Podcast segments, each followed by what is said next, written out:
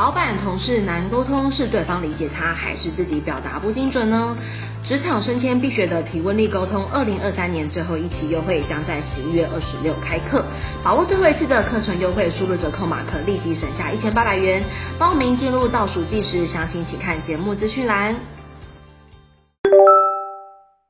Hello，大家好，我是 Miriam，欢迎收听 Nowly HR。在上一集，我们邀请到臭味滚的创办人娜娜。跟我们分享他在整个看待人才市场啊，还有他目前臭味滚提供的一些产品，我觉得还蛮棒，是大家可以回去听听看他如何看待履历跟面试这两件事情，会有蛮多的收获哦。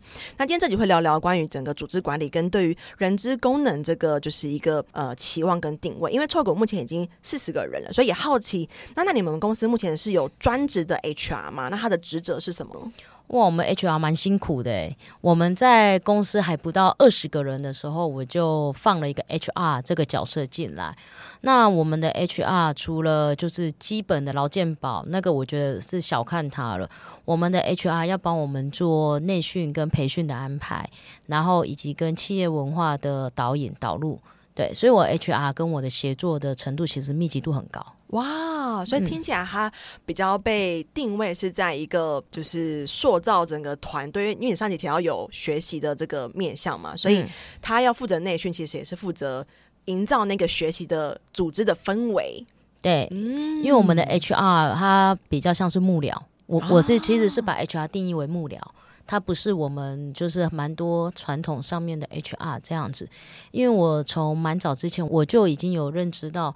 如果我们公司要走向一些不同的发展，HR 一定要在第一线，他才会知道我们要的是什么样的一个人才，是他而不是他是被动接收的，这样子他没有办法跟我们找到的人才是契合的。嗯，所以听起来他也是需要帮公司去寻找适合的人才。对，哇哦，然后现在四十个人配给 HR 还可以啦，还可以啦，我们二十个人就开始配了，配 HR，理解理解。那好奇当时二十个人的时候是发生了什么事情？就是有哪一个事件？触发了你哦，我要来找 HR，是你忙不过来的时候呢，还是哇，你觉得人真的太多了，或是发生了什么事情，你促使你想要找第一个 HR？当我在二十多个人的时候，我记得在那时候好像是在十九到二二中间在漂移的时候，然后第一个我觉得面试很烦，第二个我觉得看履历很烦，嗯，然后再来就是为什么我们自己的好像都没有人知的制度？哦，制度对，其实后来是因为制度的导入，以及大家常见的考级考核的一些导入，我想要真正落实叫做公平这件事情。嗯、我不想要，当然我们常常在讲情理法讲情，但是讲了太多的情的时候，有一些员工会太看重情。嗯，其实有时候我们还是要讲个理，最后再去讲法。是对，所以那时候我们就开始进入了人知的部分。对啊，原来如此。那好奇你的 HR 一进来的时候，你给他的第一个任务是什么呢？因为如果是制度的话，应该有超多超多超多，就什么请假啦、出勤啊，或者说什么补助啊、叭叭叭的制度。他的第一个任务是什么？你还记得吗？职能职等设定。哇，那这个 HR 要很成熟哎、欸。呃，我们 HR 非常非常非常成熟。哇，所以我是捡到的。真是对，因为我觉得这对我来说，或者说这对蛮多人资伙伴来说，也不是一个很透明。能够学习或是一个很普及的知识，对于职能跟职等职级设定这件事情，对，因为他帮我们设定到就是职能、职等、专业加级，然后再来是他这一份是做这样子的一个设定，我们直接将管理职跟普通职直接就拆开了，对，那我们就很清楚的知道人的位置，然后再来第二件事情是。组织图的划分是真正的组织图，而不像我们以前这样这边这边挖一个洞，那边挖一个洞，就为了要塞人，其实已经不是了。嗯，对，然后再来就是请假，然后考绩考核，然后就是内训外训，外训上课，然后怎么算这样子，然后业务的业绩奖金等等等。对，这都是我们人资在我们人资其实是非常成熟的。嗯，所以我听到的是在臭味滚大概二十个人的时候，然后导入了请了第一个 HR，那他其实很大的任务是在整个职等职级。我听起来其实完整的话是一个盘点的状态，因为你包含组织图，然后跟你的职等职级整个都要盘一遍。嗯嗯，那当时大概臭味滚已经成立几年了？十年。哦，所以等于是是这三年的事情。嗯，哇，等于说这三年就是公司从二十几个人爆发到四十个人。对，哇哦，这也是一个蛮大的成长，但真的很需要有人帮你看履历。对，了解。那你自己认为，就是人资这个角色啊，有哪一些必须的硬实力，就是专业能力或者是人格特质是什么呢？我觉得从我的角度来看，我觉得人资他必备的硬实力，其实是在于同理、啊、同理心这件事情。因为其实我们广义的来说，其实人资可以跟老板对着干，因为他是保护老公。嗯，他最常我们我们人资最常对着干，就是因为他讲的没有错，他本身就是为了保护老公而存在的，嗯，他是保护员工而存在的，对，然后。再来就是他的专业的程度，就举举例来讲，我常常会跟我们人资讨论，就是说我要用三六零考绩考，他说你疯了吗？我们现在不适合，原因是 A B C D，我们现在适合的是垂直的一个制度。然后我有时候常常会去看，因为我前一阵子在看 Netflix 的《零规则》，我说哎、欸，我喜欢《零规则》，他说你有病吗？这个不是美国，好喜欢你们家 HR 哦，可以来受访吗？就是我常常看到了什么，我就会跟他讨论。然后我觉得我们人资很棒的是，他很 open，对，他会很直接跟我讲说，我们在现在这样子不适合，是因为我们的时空、我们的背景、我们的地域、我们的什么。但是他有曾经看过哪个案子是适合我们的，他就把个案全部找出来给我看。哇！然后他说你觉得如何？我说哎，这我不错，我喜欢其中这个，但我讨厌这个。嗯，他他就跟我讲说，你讨厌的是因为怎样怎样怎样，所以他一定要把它摆进来。哦，好吧。嗯、听起来你找到一个非常符合你刚刚第一题的条件，就是诚实、学习、知其所以然、会提问的 HR。对，嗯。然后有时候，因为我希望我们的员工能够静下心来，每天静下来十分钟，好好的看一本书。其实我们内部是有读书会的，每天就呃，现在是改到中午，中午就是吃完饭一点到一点十分是有一个简单的读书会。然后那时候我们 HR 就一直问我说：“你为什么一定要有这个读书会？”我说：“因为。”我觉得每个人离开了学校之后，其实没有时间读书，没有时间静下来了。如果你不静下来，你每天接受到的讯息其实就是抖音，其实就是 TikTok，其实就是那个 YouTube 的 Short，你都是在看乐色的东西。那为什么不停下来，让自己想一想，你现在的位置在哪里？嗯，对。所以他后来他帮我，当我忙的时候，他就会接下来我们真正的读书会，就继续的带领大家往前走。那他就会跟我分享说：“诶，最近这本书有点太难。”了，我说那你们下一本就选简单一点。然后有一次我们同事跟我们讲说，可以选《灌篮高手》吗？我说也 OK 啊，你们只要愿意停下来十分钟看看《灌篮高手》，我觉得也好。为什么？从那个从《灌篮高手》里面，你们也可以体悟到什么叫做拼劲跟干劲吧。嗯，对啊，哇哦，听起来你们 HR 真的。他会的东西很包山包海，而且他可以马上做出很专业的一个判断，真的是很不容易，相当相当的不容易。那也好奇就是你自己，不论是现在这个阶段，因为听起来是这三年才有人这个角色，所以可能也因为这个人他的能力很成熟，导致你对于人资的期待会有所变化嘛？就是你当初有想到人资可以帮你做这么多事情吗？嗯、呃，应该是说我当初的想法是。我以为人资只会应征啊，就是帮你解决找人这件事情。对，然后后来跟人资越聊越多之后，才发现，再加上我后来有在外部上课，因为我会一直在台北上课，才会知道说哦，原来一个人资的角色，他不应该只是人资，就是家家劳健保啊这么简单，那叫快，那叫助理去做就好了。所以其实人资其实在一个幕僚的团队里面，他其实是扮演的很重要的叫做决定权的一个角色。所以我所以我才会一开始开头才会说，其实我是把人资当做是我们公司的幕僚这个团队来看。嗯嗯。那如果以一个幕僚的期待出发的话，你会期望他解决哪些问题吗？就是或者是在过去这三年当中，就是这个 HR 他有帮你解决过哪些问题呢？我觉得在这过去的这三年里面，我觉得我们家 HR 帮我做的很棒的一件事情，其实是在基层员工每一个人的状况，他其实都掌握其中。呃，举例来讲，像我们其实其中有一位工作人员，他最近因为生病，因为他自己一个人在照顾小孩，因为他先生是职业职业军人，所以比较就是伪单亲的妈妈。然后因为孩子的孩子才三岁，状况比较多，然后他自己也有也有那个身体不舒服，然后所以我们人资就会来主动来跟我讲说，诶，娜娜那个该同事他因为目前现在的这个状况，如果他请假一定会超时，那是不是我们可以想其他的办法、其他的方式来协助他？我们来跟他取得平衡点。对，所以其实我其实是蛮感谢我们人资愿意站在每个同事的角度来跟我讨论问题，因为我们同事遇到我的时间其实不多，但是我们人资留言我一定会看，那他也会紧抓我的时间。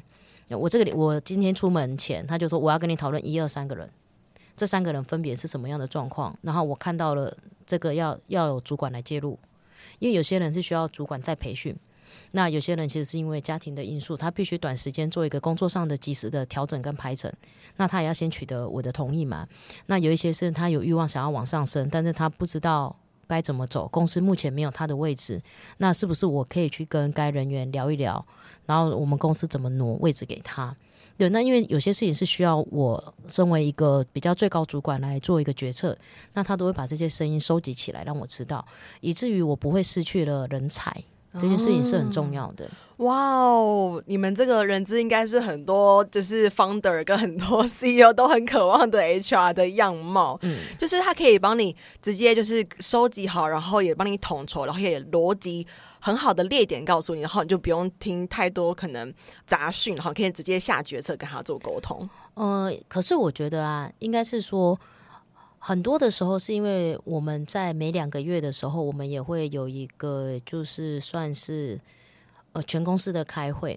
那在开会里面呢，我们其实也蛮常会讲说，我们开会，我们公司其实开会不可以超过三十分钟的，所以每个人都要有会前会跟举例跟写重点的能力。嗯，对，所以我觉得是慢慢的，他们人之下去介入，其实也不会很久，因为他们要先写完重点来。哦，对，就是说我现在的需求是什么，你自己要先搞清楚方向。不然我们会把你打回去。哎，你要不要想一下再来？嗯，不然一个人解决下来，你再讲三个小时啊，对，事情都不用做了。这也是很多公司实际发生的状况。那我蛮好奇，因为娜娜分享你跟你们 HR 的互动，就是这个互动它是怎么磨练的？就是一开始一定会有一个磨合期嘛。嗯，所以磨合期的时候，尤其是第一个 HR，所以磨合期的时候要做哪些事情，让这个 HR 可以这么快的？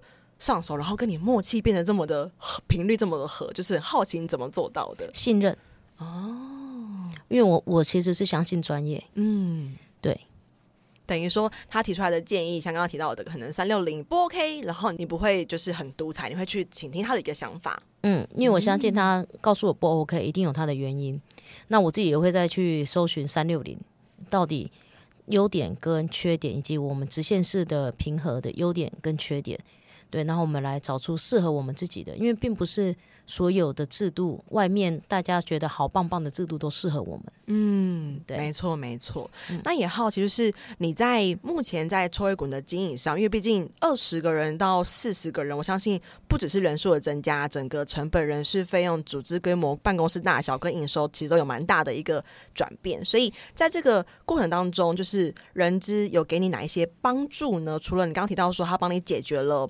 像是第一线人员的一些问题之外，如果在经营上的帮助哪一些呢？经营上吗？找到契合的人才，他会一直去人力银行上面一直去看有没有适合我们的人才，他会主动邀约的面试。哦，对。那如果是没有开圈情况底下，他也会吗？还是他也会？哦。哦，等于他随时都在 spy 看有没有哎潜在的人还是适合的，然后即使没有这个黑抗，他还是会想要推荐给你。对，他会跟我讲的，哎，娜娜，这个其实我们可以用看看，因为我自己有一个习惯，是我一个职位通常会多开一个缺，就是说如果有适合的人先进来都没有关系。嗯，对。好奇这个习惯是怎么来的？因为这样等于你的成本也是 double 哎。因为我们公司在云林斗六，那其实，在斗六地区。很多的职位其实是不成熟的，然后所以人员他的基本的条件跟素养也是不够的。那我既然要教，我都觉得说一个主管一次教两个，总会留一个。哦，这想法也很好哎，一次教两个总会留一个。对，总不会一次教一个，然后他浪费同样的时间，哦、然后人又跑了，他要再教一个，哦、那我就一次教两个。哦，等于说我都一次讲给两个人听，就像上课这样子。嗯、对，反正他要。他要 say goodbye 就 say goodbye 了，至少会留一个。哇，这想法也蛮好，因为地区性的关系本来就人口就没有这么的 rich，对，所以如果都要花相同时间做培训的话，不如一次就是双细胞，然后至少我还可以留下一个细胞。嗯，哦，很棒的一个故事。那最后一题呢，我们都会邀请就是可能营运长或是执行长，就是可能针对你目前组织管上的痛点，有没有什么是娜娜想就是提出来一起交流的部分呢？我觉得比较多的痛点，其实就在上一集有提到的，就是现在的学校所教的东西，跟我们业界要用的东西是完全不一样。嗯，这其实是我觉得这几年来蛮大的一个痛。对，就是说我们我因为主要是我们又位在斗六的地区，那呃，其实云林它算是一个比较偏乡的地方，所以第一个要人才呢不容易有，然后大家他也不是大家所要留的第一个就业的地方。那我常常也在讲，我们在斗六能够找到人，大概都是要回家照顾父母的啊，年纪会偏高。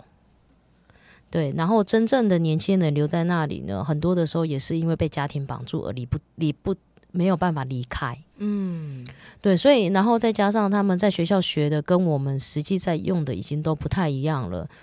然后就会觉得其实是蛮困扰的，其实是在于这一点。那等于是每一个人来都不会是即战力，不是即战力，公司至少就要有半年的培养期跟内训期。是对。那在内训的这个过程中呢，也不一定适合每一个工作人员。他可能对于这样子的想法是不一样的。举例来讲，我今天我要的是一个 ISO 的文管人员，那文管人员在学校基本上是没有教的，嗯、那所以他就要有很多的文书能力跟整理整合的能力。那其实，在我们目前的科系里面，基本上没有这个科系啊。但是 ISO 人员需求量大不大？大。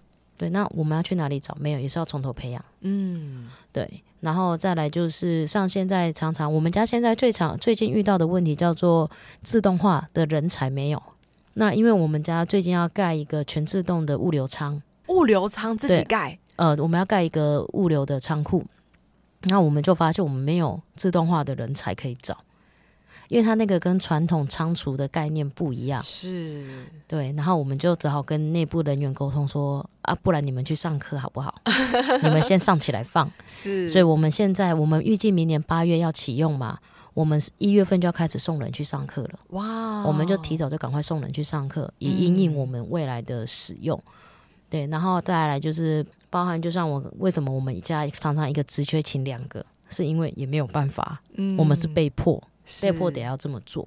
那因为很多的公司，他们可能厂端跟办公室会在不同的地区，嗯、就是可能是解决了你刚刚提到的，像是一些后勤单位、行销啦，这个人才比较不好找。所以好奇，娜娜有考虑过这个方案吗？应该是说，我们一开始是完全不会没有考虑到这个方案，是因为我觉得我们内部还 hold 得住。那现在已经慢慢有这样考虑了，因为办公室的人。应该说，行政职的人才或者是行销相关的人才，他确实在台北、新北地区是比较容易找到的。是，对，嗯，因为有时候真的是那个人口的影响因素。对，所以曾经有这样子想，但是我觉得我们现在做的更多的是，更多的是外部合作。哦，既然大家都不喜欢进公司上课，那我们就通通来做 SOHO 合作。哦。就直接外发变成 outsourcing 的人力，就不用变成 in house 的人力。对，嗯，这也是我们在思考的。但是它又同时跟我们家现在在做 B 型企业有点相抵触哦，因为太多的 outdoor 的人，他其实应该要把它变成 indoor 的人。那我也好奇，就是如果娜娜你可以接受 SOHO 的话，那你有考虑就是远端这个合作方式吗？它是 in house，但它是远端。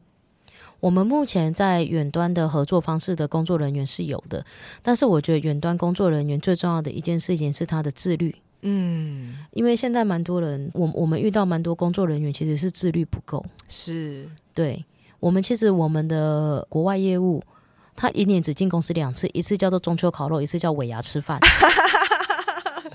他一年只进来两次。